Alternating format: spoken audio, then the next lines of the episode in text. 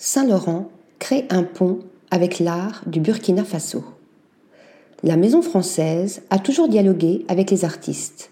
En 1965, Yves Saint-Laurent présentait une collection hommage à Mondrian en traduisant l'univers du peintre. Ensuite, il développa les mondes de Serge Poliakov et de Tom Wesselmann.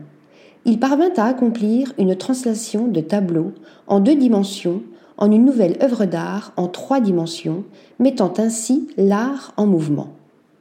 Tel un fleuve, mon imagination a charrié avec le temps toute la musique, la peinture, la sculpture, la littérature, cela même que Nietzsche appelait les fantômes esthétiques sans lesquels la vie serait intenable, fantômes qui protègent mon existence et que les collections incarnent, expliquait Yves Saint-Laurent. En 2023, la marque de luxe continue de soutenir des artistes internationaux en exposant les créations de maisons intègres au sein de la boutique Rive Droite ainsi qu'à Los Angeles. Maison Intègre est une entreprise conçue pour promouvoir l'artisanat local du Burkina Faso. Elle a été fondée en 2017 par Ambre Jarnot dans la capitale Ouagadougou.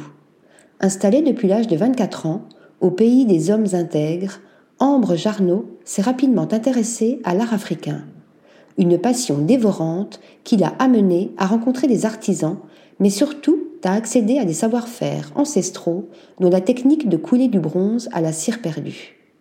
Aujourd'hui, la créatrice collabore avec une quinzaine d'artisans qui imaginent des meubles et objets en bronze réalisés à partir de métal recyclé et de matériaux naturels. Derrière l'apparente simplicité des designs se cache une grande complexité, une démarche de qualité et d'excellence qui la poussera à créer l'association Maison Intègre destinée à développer, soutenir et accompagner cette communauté artisanale afin de lui proposer un environnement vertueux qui lui bénéficie dans la durée. Maison Intègre collabore avec des clients privés, des designers, des architectes, des artistes et des marques de luxe comme Saint-Laurent qui s'engagent à soutenir cette activité en présentant des œuvres. Article rédigé par Thomas Durin.